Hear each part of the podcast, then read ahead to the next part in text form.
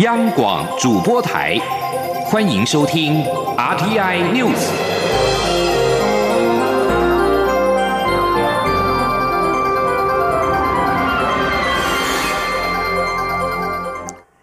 各位好，我是主播王玉伟，欢迎收听这节央广主播台提供给您的 RTI News。今天是二零二零年八月十九号。新闻首先带您关注，为了防止中国爱奇艺、腾讯等网际网络视听服务 OTT TV 透过代理或经销等迂回方式在台湾非法经营，经济部会商国家通讯传播委员会 NCC 之后，十八号依据《台湾地区与大陆地区人民关系条例》第三十五条第二项的规定。对外预告新增在台湾地区从事商业行为禁止事项项目表，将禁止台湾地区的人民、法人、团体或其他机构提供代理、经销或从事 OTT TV 及其他中间投入相关商业服务等服务给中国大陆地区的人民、法人、团体或其他机构。经济部指出，十四天的预告期之内。将搜集各界意见，待九月一号预告期满之后，规划在九月三号正式公告，违者可处新台币五万元以上五百万元以下的罚款，如果不停止或改正，可连续处罚。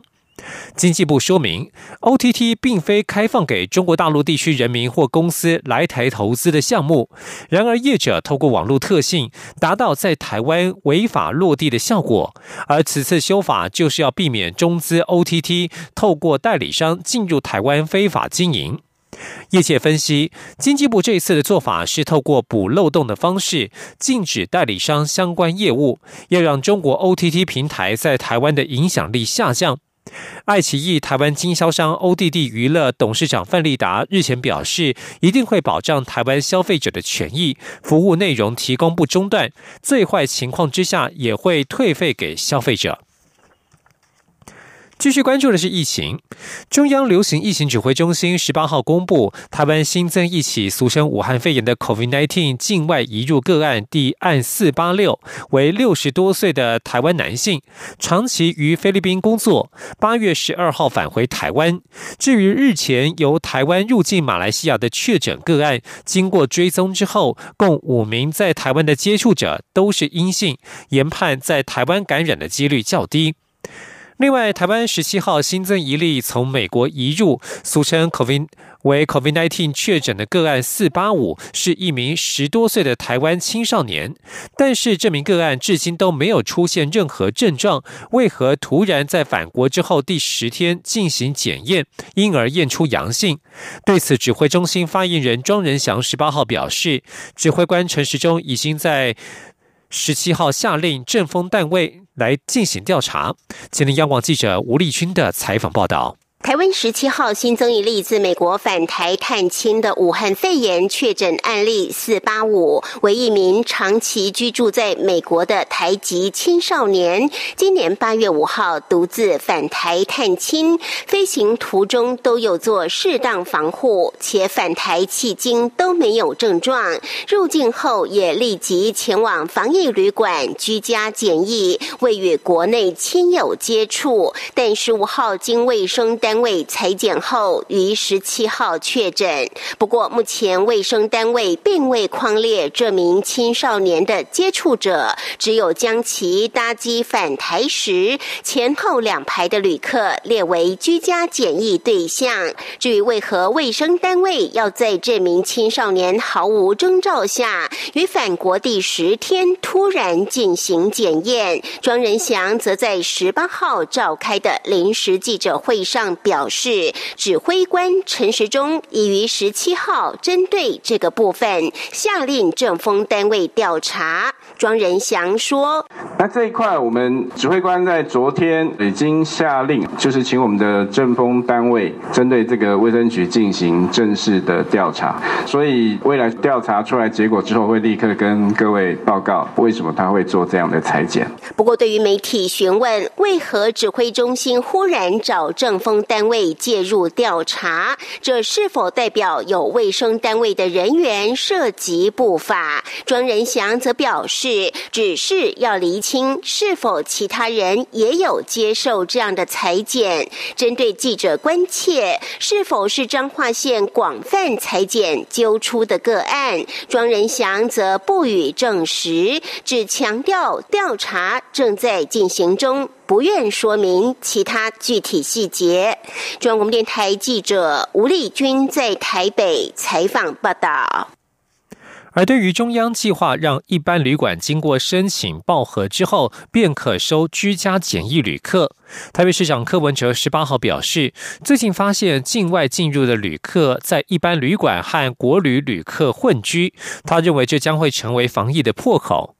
他强调，防疫旅馆的人员需要训练，动线及各项作业都需要规划，并不是下载了 SOP 就能够防疫。今天记者欧阳梦平的采访报道。由于居家检疫人数增加，防疫旅馆已经不够用，中央流行疫情指挥中心已经针对一般旅馆拟定防疫相关管理规范。未来一般旅馆只要事先申请报核，也可以收居家检疫旅客。台北市长柯文哲十八号下午被问到对此事的看法时，表示台北市最近发现境外进入的旅客在一般旅馆与国旅旅客混在一起，依他的专业判断，这是防疫破口。他说：“防疫旅馆哦，不是你去网络上把我们那个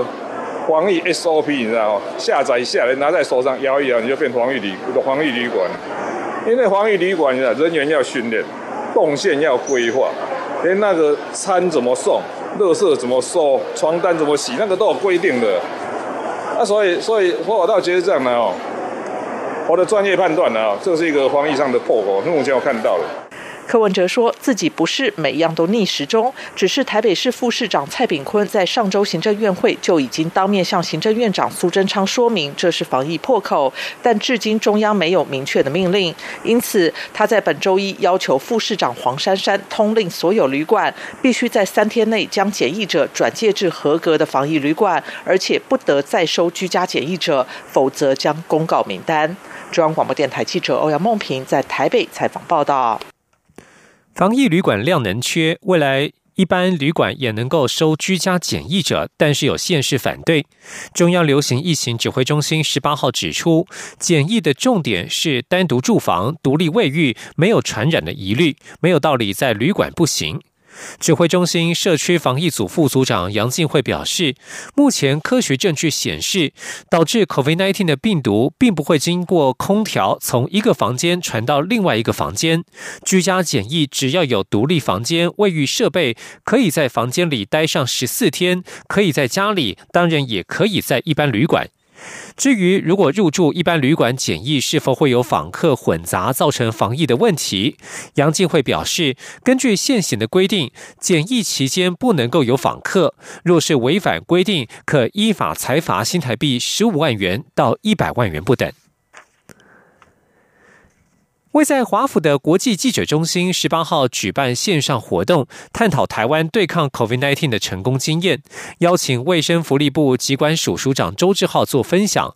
周志浩表示，台湾串联出入境及健保资讯，成功防疫。近期访台的美国卫生部长阿扎尔对此也感到惊艳。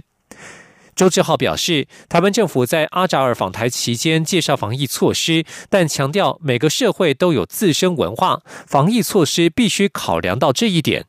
由于过去对抗 SARS 的经验，台湾算是幸运，因为民众都能够理解政府为何采取相关措施。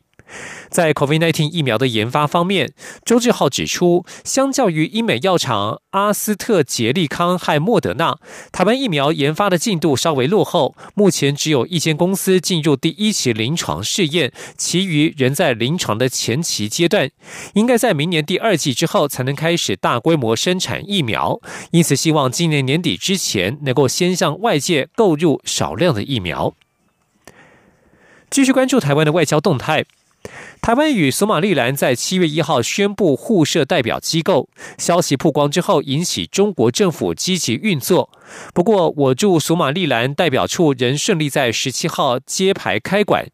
外交部十八号表示，我方理解索马利兰政府不会接受中国方面有条件的互动模式。而索马利兰方面也强调，与中国的互动不会影响与台湾的往来。前天记者王兆坤的采访报道。关于中国政府在索马利兰的操作动态，外交部发言人欧江安指出，台所共享民主、自由、人权理念，这些理念更胜于经贸与金钱，是无法动摇的。欧江安指出，台所坚持共享理念，索马利兰与中国的互动。不会影响台所双边关系。他说：“我们的理解呢是，索马利兰他呃方面，他们认为他们不会接受中国方面有条件的一个互动的一个模式啊，因为每一个国家的外交都是独立自主的。那我们对于索马利兰政府秉持这样的一个原则，我们也表示尊重哦，也很敬佩他们。”台索令在揭牌当天签署技术合作协定，正式开展台索两国有利民生的合作计划。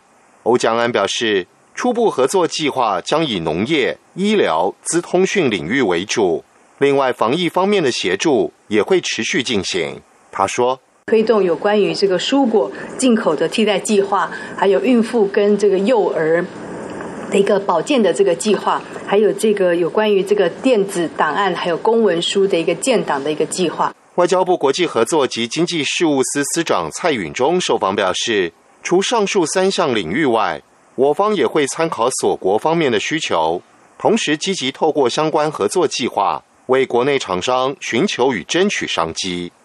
此外，外交部官方脸书发布驻所代表处揭牌讯息，小编另加上了这块牌子就写台湾没有多余赘字，苏湖引发争论。欧江安表示，小编是年轻同仁，加上那句话的意思是。对于以台湾名义社畜乐观其成，外交部表示尊重，并肯定小编的创意。中央广播电台记者王兆坤台北采访报道。继续关心国际焦点，西非国家马利的叛乱士兵领袖十八号表示，马利的总统凯塔以及总理席斯已经被他们逮捕。席斯稍早发布简短声明，呼吁叛乱士兵停止叛乱活动，并且以对话解决当前的形势。非洲联盟严辞谴责叛乱士兵拘捕玛丽总统与总理等官员，而俄罗斯新闻社也引述俄国外长鲍格达诺夫表示，俄国已经收到了玛丽总统和总理被捕的消息。巴马科外约十五公。约十五公里的卡蒂军营叛乱士兵稍早逮捕了若干高阶文官与军官，并且将他们带回军营。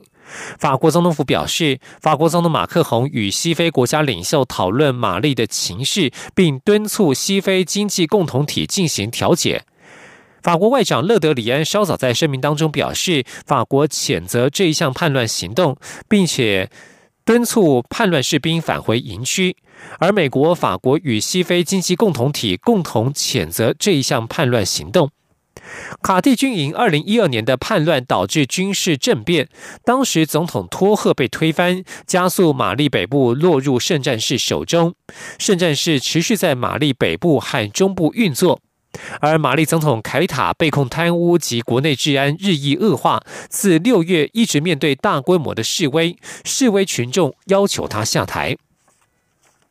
在其他的国际情势方面，日本防卫大臣河野太郎十八号与中国驻日大使孔贤佑举行会谈，河野就中国船只在钓鱼台等日本周边海空域及南海的行动表达忧心。此外，河野也对香港局势感到严重忧虑。日本共同社报道，河野和孔贤佑在防卫省进行约四十分钟的会谈，对于中国船只在钓鱼台等日本周边海空域及南海的行动表达忧心，强烈要求中国必须自我克制。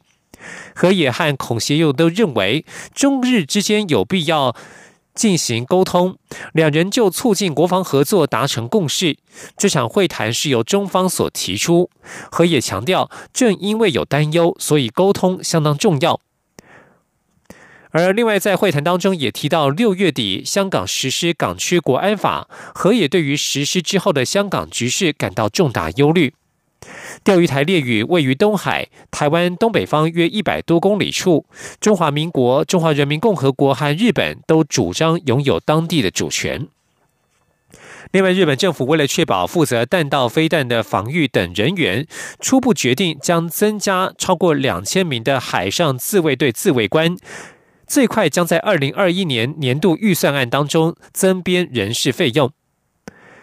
日本每日新闻报道，防卫省在六月已经决定放弃部署陆基神盾飞弹防御系统。海上自卫队认为，为了加强弹道飞弹防御体制，有必要增加负责弹道飞弹防御的自卫队人员。海上自卫队因为在因应北韩发射飞弹或中国海军日益活跃的海洋活动方面，长期以来都有人手不足的问题。日本政府希望陆上自卫队与海上自卫队能够扩大相互合作，以减少海上自卫队的负担。也认为海上自卫队本身有必要增兵。这里是中央广播电台。是阳光，像台湾之光穿透世界之窗；是阳光，像神鹰翅膀环绕地球飞翔。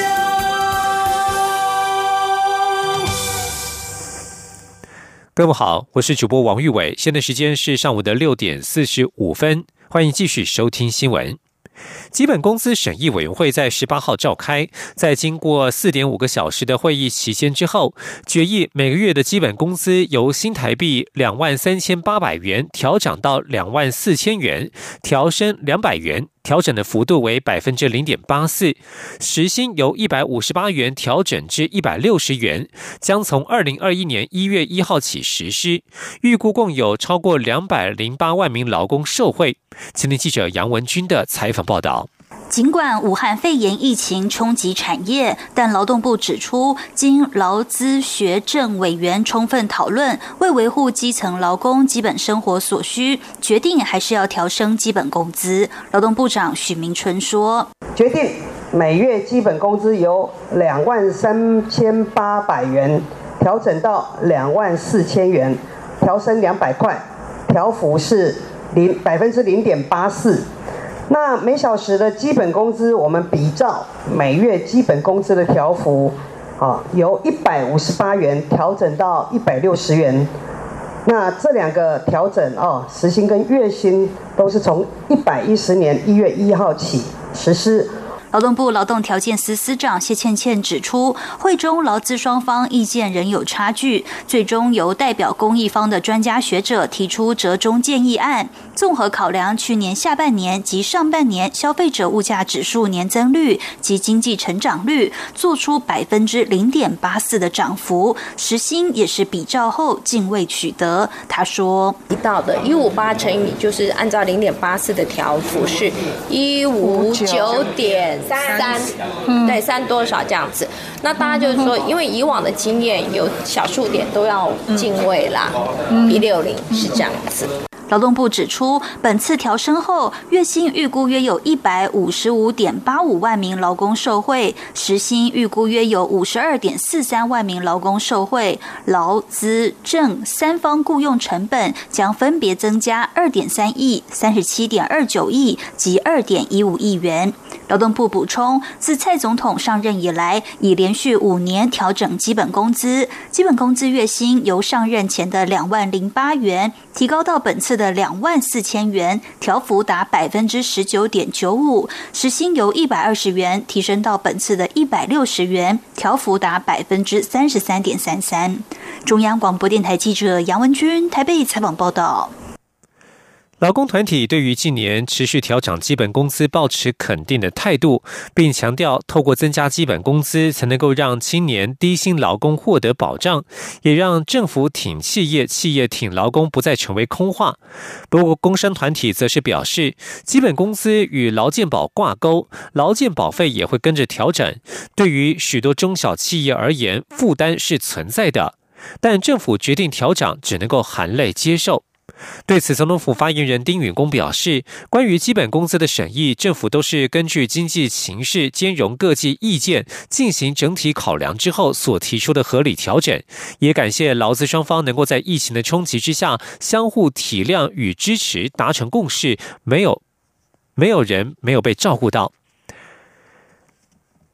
在其他财经消息方面，由金管会邀集产官学界共同研议，首次建构的全民退休投资专案“好想退”，在证券公司基富通的执行之下，去年吸引了十一点三万人次报名，最终申购的总人数为四点一万人，每个月投资总金额达到新台币三点五亿元。为了持续推广国人退休理财的观念，基富通在十八号宣布“好想退”正式开放第二波，要让更多民众参与，为自己存取稳定的退休金。申购日到十月底截止。前天记者陈立信宏的采访报道。去年全民退休投资专案好想退，在金管会号召下，吸引十一点三万人报名，最终申购总人数为四点一万人，每个月总投资金额达新台币三点五亿。且在历经俗称武汉肺炎的 COVID-19 疫情冲击下，九档退休基金绩效维持一定水平，在近四万位持续扣款的投资人中，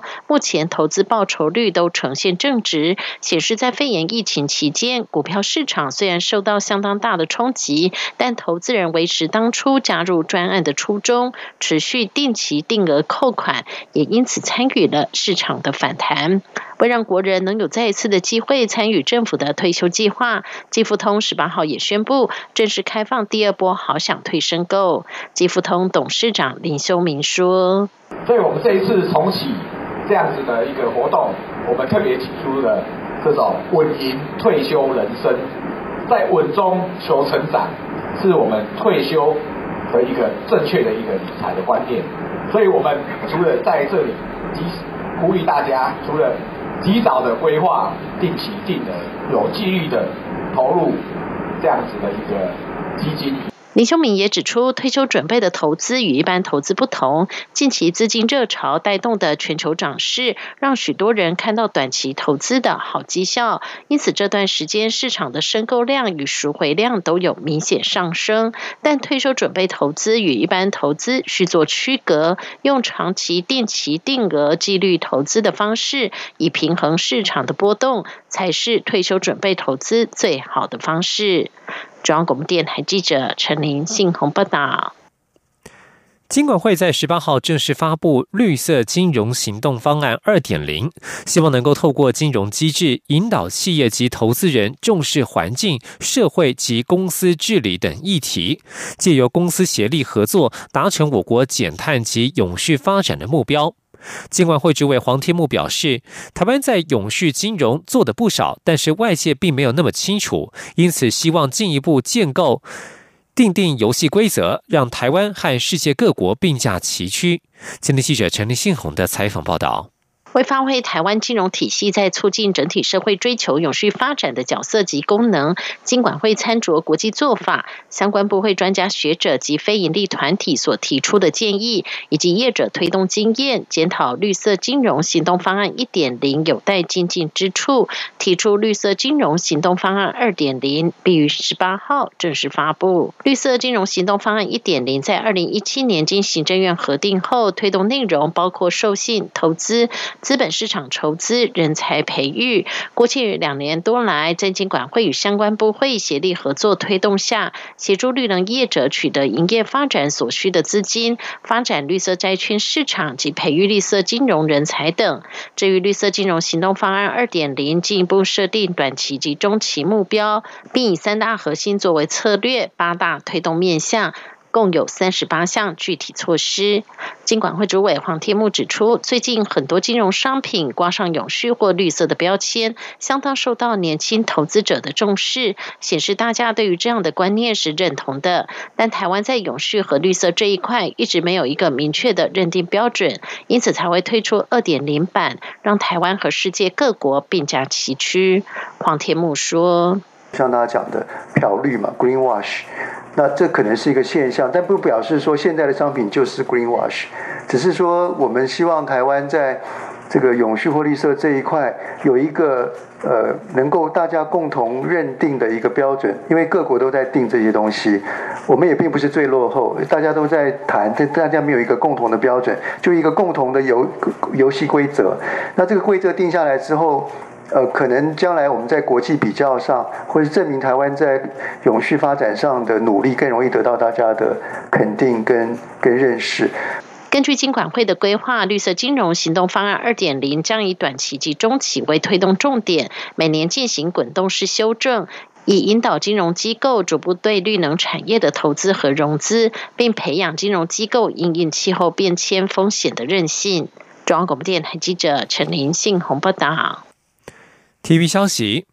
全民防疫破除难关，二零二零台北马拉松照常举办，十八号中午起到九月十四号开放报名。而今年邀请跨栏王子陈杰穿上了赛衣，担任活动大使，同时宣布本届的赛道路线从北市府出发之后，将前进到南港展览馆周边，并首次将终点设在跑者圣地台北田径场。前天记者郑祥云、陈国维的采访报道。台北马拉松将于十二月二十号在台北市政府前广场盛大开跑，即日起到九月十四号开放登记抽签报名。台北马拉松通过世界田径总会同标签认证后，今年持续调整赛道，除了减少合并路段，将赛道延伸到南港展览馆周围，并纳入南京东路的市中心路段，同时将终点首度移师到台北体育园区。这一条的路线，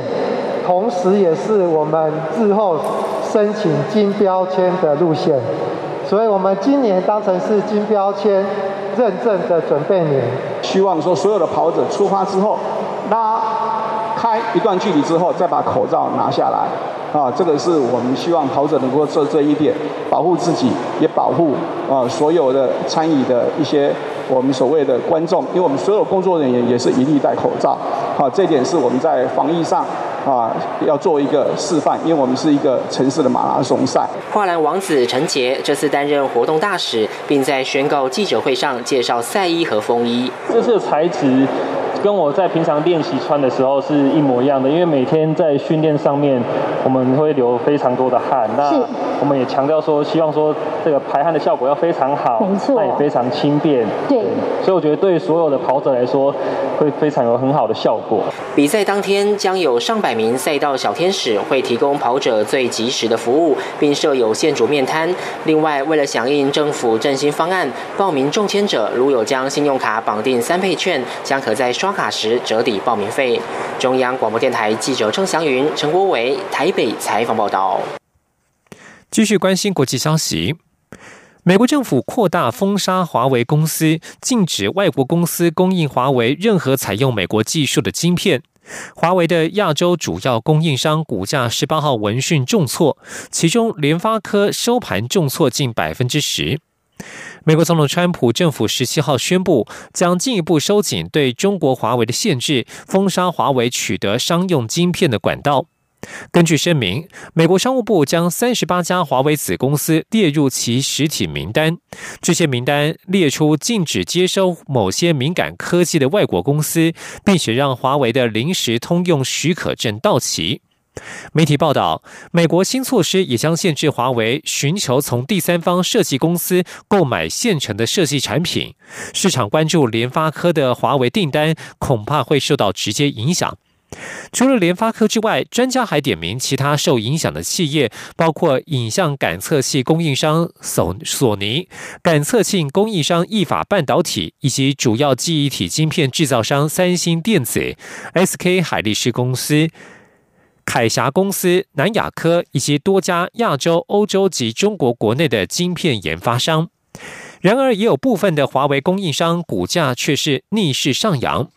供应华为记忆体晶片和先进智慧型手机荧幕的南韩三星电子股价上扬了近百分之二，而索尼的股价早盘也上涨近百分之一。这两家公司是苹果的供应商，苹果 iPhone 近年出货量近两亿只，可以填补因为美国因为可以填补因为美国禁令损失的华为订单缺口。擅长贸易和出口管制的律师沃尔夫向日经新闻表示，世界各地每一个外国制的任何半导体，一旦在交易当中直接或间接涉及华为公司，现在都必须遵守美国的许可规定。将焦点转到日本。